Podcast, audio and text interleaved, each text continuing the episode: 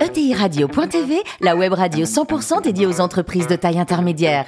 Animée par Alain Marty, en partenariat avec l'Union des marques et Généo Capital Entrepreneur, la société d'investissement des familles et des entrepreneurs qui voient loin. Bonjour à toutes et à tous, bienvenue à bord de ETI Radio.tv. Vous êtes plus de 43 000 dirigeants d'entreprise abonnés à le podcast. On vous remercie d'être toujours plus nombreux à nous écouter chaque semaine et vous pouvez réagir sur les réseaux sociaux, notre compte Twitter notamment ETI Radio du bas TV. À mes côtés pour co-animer cette émission, François Rivolier, cofondateur de Généo Capital Entrepreneur. Bonjour François. Bonjour. Ainsi que Natalia Abella, directrice du développement et de la communication de l'Union des marques. Bonjour Natalia. Bonjour. Aujourd'hui, nous recevons David Simonet, qui est, attendez, tenez-vous bien, hein, PDG, fondateur et actionnaire de contrôle du groupe Accentis. Bonjour David. Bonjour. Alors vous étiez en 1970 au pays du, du cognac, on va dire, hein, diplômé de, de l'ESSEC, un doublé de deux DEA en économie et en droit. Et alors vous avez commencé en 1993, racontez-nous, c'était quoi votre premier job? Mon premier job, c'était au cabinet de Jacques Chirac, qui était maire de Paris, et j'avais en charge le, déploiement d'une politique de développement économique, ce qui était un peu nouveau, c'est-à-dire que les, territoires s'intéressaient euh, à leur attractivité, et donc euh, j'ai bâti une politique, euh, et tenté de bâtir une politique pour attirer au sein de Paris des implantations de, sièges sociaux face à la concurrence de la défense. Bon, c'était déjà un sacré challenge, quoi. Hein oui, c'est un environnement auquel je me prédestinais pas du tout.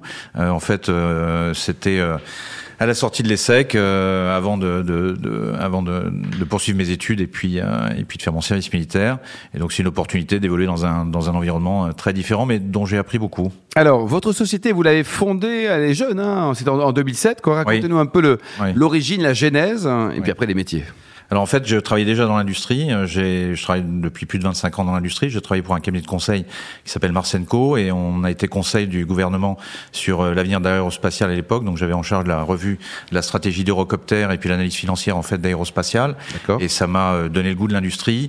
Et j'ai été chassé par un groupe à l'époque public, la SNPE. C'était un savoir-faire, beaucoup de savoir-faire industriel, essentiellement à usage militaire. Et l'objectif, c'était de, en rejoignant la SNPE, c'était de, de travailler sur les M&A et la stratégie de façon à repositionner ce groupe public vers des marchés civils. Euh, et puis, euh, à 35 ans, euh, la question s'est posée de, de, de, L'avenir. de, de l'envie. euh, Enfin, la question s'est posée de savoir ce que j'avais envie de faire. Et j'ai rencontré à l'époque le, le dirigeant de Paprec, euh, qui m'avait précédé de quelques années à, à l'ESSEC. Et ça a été un, une, enfin, un vrai coup de foot, si j'ose dire. Euh, et en tout cas, il, avait basculé dans l'entrepreneuriat à peu près au même moment.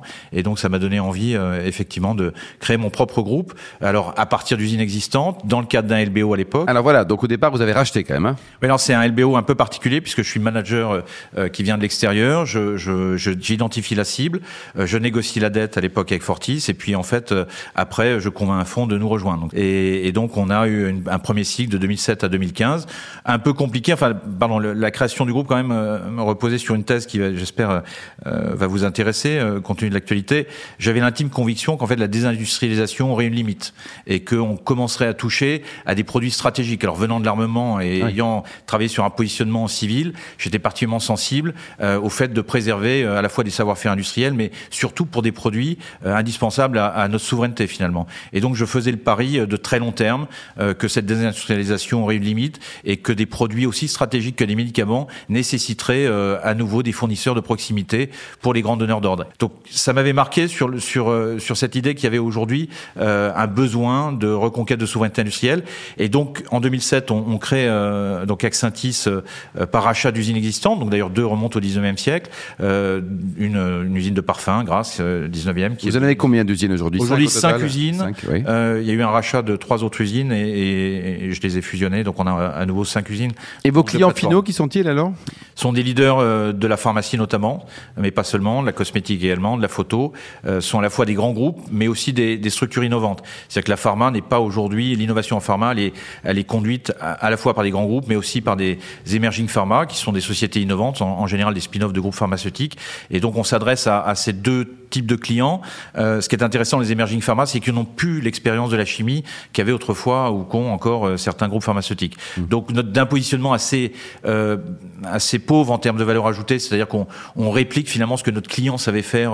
enfin, on, on répliquait il y a 10-15 ans ce que notre client savait faire. Aujourd'hui, on met au point des procédés que notre client n'est pas capable de définir et à fortiori de mettre en œuvre. Donc on a un positionnement à plus forte valeur ajoutée. Donc c'est l'origine de la création du groupe, c'est ça. C'est une forte conviction, une envie d'entreprendre en 2007, et puis euh, des rachats successifs qui font, euh, qui ont permis aujourd'hui à Accenture. Et aujourd'hui donc chiffre d'affaires, nombre de 90 millions de, de, production et une, une, une, une, valeur ajoutée de plus de 70%. Et l'international, c'est 70% du chiffre d'affaires se fait à l'étranger, avec des groupes en Allemagne, au Japon et aux États-Unis. Bravo en tout cas. Qu'est-ce qu'on en pense François là? Il est top David, non? Puis il partait d'un secteur qui n'était pas complètement glamour au départ, hein, donc bravo pour cette pour cette histoire. Moi, ce qui m'a frappé dans votre parcours, c'est effectivement d'avoir fondé et d'avoir fait tout un parcours de croissance externe. Aujourd'hui, on va rentrer dans une période euh, extraordinaire où il y a plusieurs secteurs qui vont devoir complètement se réinventer. Et probablement les gagnants, c'est ceux qui vont réussir à partir de plateformes dans des secteurs pour certains sinistrés et qui vont devoir consolider autour d'eux pour arriver à être les gagnants sortant de ce secteur-là. Quels sont vos conseils? Pour ceux qui veulent sortir gagnants dans des secteurs qui ne sont pas si évidents que ça alors, ça ne sera pas aujourd'hui notre, notre, notre, notre, axe de développement, puisque c'est celui qu'on a vécu, mais celui finalement d'Accentis peut être utile aujourd'hui pour des, des, entreprises qui se trouvent dans des secteurs en crise, euh, ce qui était le cas de, en 2007 euh, du secteur dans lequel on, on a investi. Donc, effectivement, il faut, euh, il faut s'intéresser, alors c'est très compliqué, il faut s'intéresser à des, à des structures sur lesquelles il y a des leviers actionnables rapidement. si vous avez un management qui est insuffisamment international, si vous avez trop peu d'innovation et si vous êtes capable de transférer rapidement rapidement euh, à la fois des compétences et en même temps des, des, des moyens pour innover davantage, à ce moment-là, vous pouvez redresser euh, des entreprises rapidement. Après, il y a des synergies évidentes dans, dans l'industrie. Euh, c'est assez trivial, mais ça se vérifie. J'avais deux usines, une petite à Calais, une petite à Pithiviers. On a racheté des usines à proximité. On les a euh, fusionnés et donc on a des économies euh, importantes euh, liées à des mutualisations de, de moyens communs. Donc le conseil, c'est surtout, je pense que celui qui peut être à l'initiative d'acquisition, c'est celui qui détient essentiellement le savoir, l'innovation, et celui qui a l'équipe de management capable de conduire.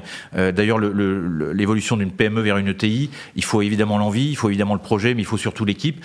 Et c'est vrai qu'en 2007, quand je reprends ces différentes usines, ma priorité parallèlement à la levée de fonds, parallèlement à négociation de la dette bancaire, c'est de constituer une équipe. Et donc, j'ai trouvé des profils, euh, notamment euh, qui venaient de, de, de groupes étrangers, euh, de, de, secteurs un peu différents, pour renouveler toutes les pratiques. Donc, il faut évidemment procéder à des acquisitions. Il faut être aussi capable d'apporter quelque chose à sa cible, euh, humainement ou encore une fois dans le contenu euh, technologique. François? Bon, déjà, c'est une très bonne nouvelle hein, pour ceux qui nous écoutent, c'est-à-dire que tout le programme de relocalisation qu'on va pouvoir mener aujourd'hui, c'est possible sur un certain nombre d'industries, et vous êtes un, un bon exemple de cela. Vous êtes un fondateur, vous avez réussi à mettre pas mal de monde autour de vous. Vous allez devoir gérer un jour une succession. Comment on fait quand on est un fondateur David, là. Oui, mais il aura à gérer le problème quand même un jour. Quand on est un fondateur, comment on garde l'esprit et comment on assure l'ADN que vous, vous, avez souhaité un, aujourd'hui, insuffler au départ Aujourd'hui, je suis pas dans cet état d'esprit. Effectivement, je crois que j'ai encore quelques cycles économiques devant moi. Mais euh, donc la, la, question clé, euh, c'est une question. J'imagine que la plupart de vos invités abordent. C'est euh, aujourd'hui, moi, je, je suis parti d'un LBO et, et, et j'ai euh, conquis une, une indépendance.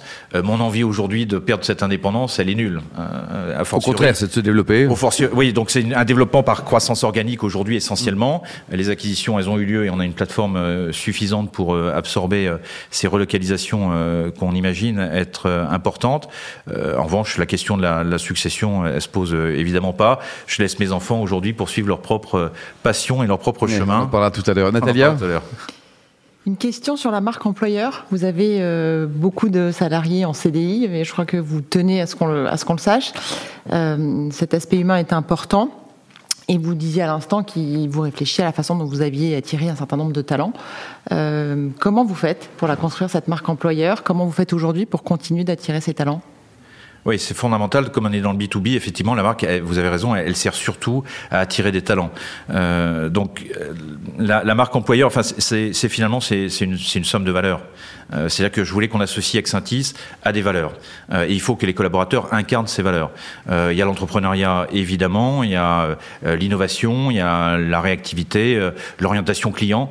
On vient quand même d'usines qui avaient une, approche un peu trop industrielle. Et puis des engagements engagements très forts. Euh, les programmes qu'on a pu déployer, il y a effectivement euh, euh, le fait, quasiment, il y a quasiment aucun collaborateur en, CDD ou en intérim. Donc pour moi, on doit donner de la visibilité, on doit donner de la, durée à ses collaborateurs. Donc tous les collaborateurs sont en CDI. Et puis au contact de très grands clients, dans la cosmétique notamment, mais pas seulement dans la pharma, on a déployé une politique de RSE. Et il y a une dizaine d'années, j'ai engagé une politique très volontariste de, pour avoir la parité dans tous les organes de direction et notamment toutes les collaboratrices qui avaient un doctorat de chimie ou un, un DEA de chimie, enfin un ingénieur, euh, ont suivi des MBA, HEC, à l'ESSEC, à Sciences Po euh, et aujourd'hui font partie des organes de direction et, donc on est à la parité, euh, y compris au niveau de l'ensemble des, des collaborateurs, 40% de femmes et 50% dans les comités, au comité de direction et même au directoire. Donc ça sont des engagements très forts que nos clients vont valoriser mais également euh, les, euh, les candidats. Autant dire qu'à la création du groupe, on a tiré très peu de talents. Ouais, c'était parce qu'il n'y avait compliqué, pas. un- Vous avez associé des, des collaborateurs ou pas? Oui. Oui, oui, on a Ça, c'est un facteur motivant, non On a associé dès le début.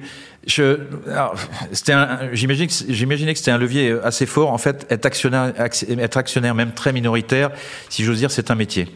Et euh, donc, euh, je pense qu'il y a d'autres façons de, Plus de déboire que de joie, peut-être. il y a d'autres façons, il y a d'autres façons d'associer ses collaborateurs à la réussite d'une entreprise que le fait de devenir euh, actionnaire. Natalia Votre chiffre d'affaires provient à plus de 70% de, de, de l'export? Mais vous êtes pourtant très attaché à vos origines françaises Oui. et même euh, et même territoriales. Est-ce que la marque Charente, France, les Charentes, toujours les Charentes, oui. est-ce Oui, que la marque. France, ça sert à quelque chose dans votre métier? Est-ce que ça a une aura d'une façon ou d'une autre? Alors oui, sur la conquête de certains pays, euh, par exemple le Japon. Euh, à la création du groupe, on, il n'y a quasiment aucune activité au Japon. C'est le deuxième marché pharmaceutique mondial. Ça reste la troisième puissance en termes d'innovation et de dépôt de brevets. Donc j'avais vraiment ciblé le Japon et donc recruté d'ailleurs des collaborateurs qui avaient la connaissance de, de- de ce marché. On a mis beaucoup de temps à, à- à conquérir ce, ce marché. Aujourd'hui, c'est un de nos marchés, un de nos principaux marchés en dehors de l'Europe, avec les États-Unis. Euh, et donc on a su euh, effectivement valoriser nos savoir-faire euh, et valoriser en fait euh, cette marque France euh, auprès euh, des Japonais. Dans les affaires, il y a aussi toujours des enjeux géopolitiques assez intéressants. Et donc, j'ai notamment noué des partenariats avec un groupe japonais qui souhaitait absolument pas se développer en Chine et qui cherchait des relais de croissance. Et donc, on a apporté des projets, on a conçu des projets pour ce groupe attachés effectivement aux valeurs qu'on défendait. Mais on est effectivement Accentis présent dans cinq régions différentes. On est en général le premier employeur industriel. Ça veut dire quoi? Ça veut dire des salaires qui sont 40 à 50 supérieurs à la moyenne euh, locale. Donc, Ouais, ça veut dire du pouvoir d'achat. Ça veut dire euh, un, un- ça veut dire face à la paupérisation de certains territoires, une réponse euh, concrète. Et puis euh, derrière un emploi direct dans notre activité, c'est deux à, deux à trois emplois indirects autour. Donc on a un rôle social, si j'ose dire, même politique très très fort. Maintenant, le fait d'être en France, on peut le valoriser très bien. Mais ce qui m'intéressait dans la gestion de l'entreprise, c'est plutôt la proximité des usines. C'est-à-dire que si on a un problème, enfin s'il y a quelque chose, s'il y a une conquête ou un problème à résoudre avec un client, comme dirigeant, je peux intervenir très très vite euh, directement. Qui a trouvé terrain. le nom Accentis C'est vous qui l'avez trouvé? Oui, moi, un, un soir avec Ah bon un, un, appel soir à un cabinet après- qui est de un- prix Non, un soir après quelques bières et, et, un, et un- et un copain qui était euh, docteur en chimie. Donc, euh, Accentis, ça veut dire Active for Your Synthesis. Donc, on, on fabrique des principes actifs et donc nous sommes actifs euh, pour nos synthèses. Parce que le nom et donc hein, c'est la je contraction Accentis. ouais. Alors dites tout, David, euh, le plus beau métier du monde, c'est quoi? C'est patron d'une ETI ou alors cuisinier? Alors, les deux, c'est pour ça que mon fils est, est chef et vient de. Il était au Japon, c'est ça? Il était au Japon, absolument, le Japon encore. Il était au Japon et puis il a fait une, une école qui s'appelle Ferrandi. Il a fait un bac plus 3 de cuisine. Belle école. Il a abandonné ses études d'ingénieur pour, euh, pour, euh, pour, euh, pour, Et vous avez quoi Deux restos Vous avez ça. site dans deux restos? Et donc, effectivement, il a, j'ai investi à ses côtés dans un restaurant après avoir investi dans un autre. Donc, finalement, j'ai assouvi cette passion euh, grâce, grâce à mon fils. quoi. On va citer les noms, enfin un peu de pub aussi. On a parlé dans d'autres émissions de, de Oui, oui, de bah, y aller. On peut parler de restaurants Ça s'appelle- ça le Galopin. Et puis, au bout de trois mois d'exploitation, il a, il a décroché sa petite, sa petite assiette au Michelin. Donc, Ah, génial. content, quoi. Donc le style, c'est quoi? Bistronomie, gastronomie, quoi? C'est bistrot à midi et, et gastronomie avec une influence japonaise le soir. Bon, il faut y aller. Vous aimez le vin, non? Oui, oui, j'adore le vin. Qu'est-ce que ouais. vous avez comme passion, comme centre d'intérêt ou de région favorite? Euh, le Rhône plutôt, Oui. Euh, et puis euh, les vins bio et nature depuis une dizaine d'années, ce qui pour un chimiste est, est une, est une gageure. Et pour terminer, donc votre meilleur temps au semi-marathon au marathon, c'était combien? Oh, le meilleur temps, euh, le meilleur temps au marathon, c'était 3 heures, mais il y a un peu Trois heures. il y a quelques temps. C'est extraordinaire ça. Euh, et surtout, euh, et surtout un, un triathlon Ironman il y a, il y a quelques années. Et alors, c'était comment? C'était dur, mais c'était passionnant. C'est dur, mais en fait, euh, l'analogie est un peu triviale, mais euh, euh, la vie d'Axentis depuis 2007, c'est un peu ça. C'est-à-dire qu'il y a des moments euh, de découragement, des moments assez violents, et puis des moments de, de grâce. Bon, vous pédalez de temps en temps. Vous nagez aussi. Oui, oui, je cours, surtout beaucoup. Merci beaucoup, David. Merci également vous, Natalia et François. Fin de ce numéro de ETI Radio.tv. Retrouvez tous nos podcasts sur notre site et suivez notre actualité sur nos comptes Twitter et LinkedIn. On se retrouve mardi prochain à 14h précise avec un nouvel invité. L'invité de la semaine de TI Radio.tv, une production B2B Radio.tv en partenariat avec l'Union des marques et Généo Capital Entrepreneur, la société d'investissement des familles et des entrepreneurs qui voient loin.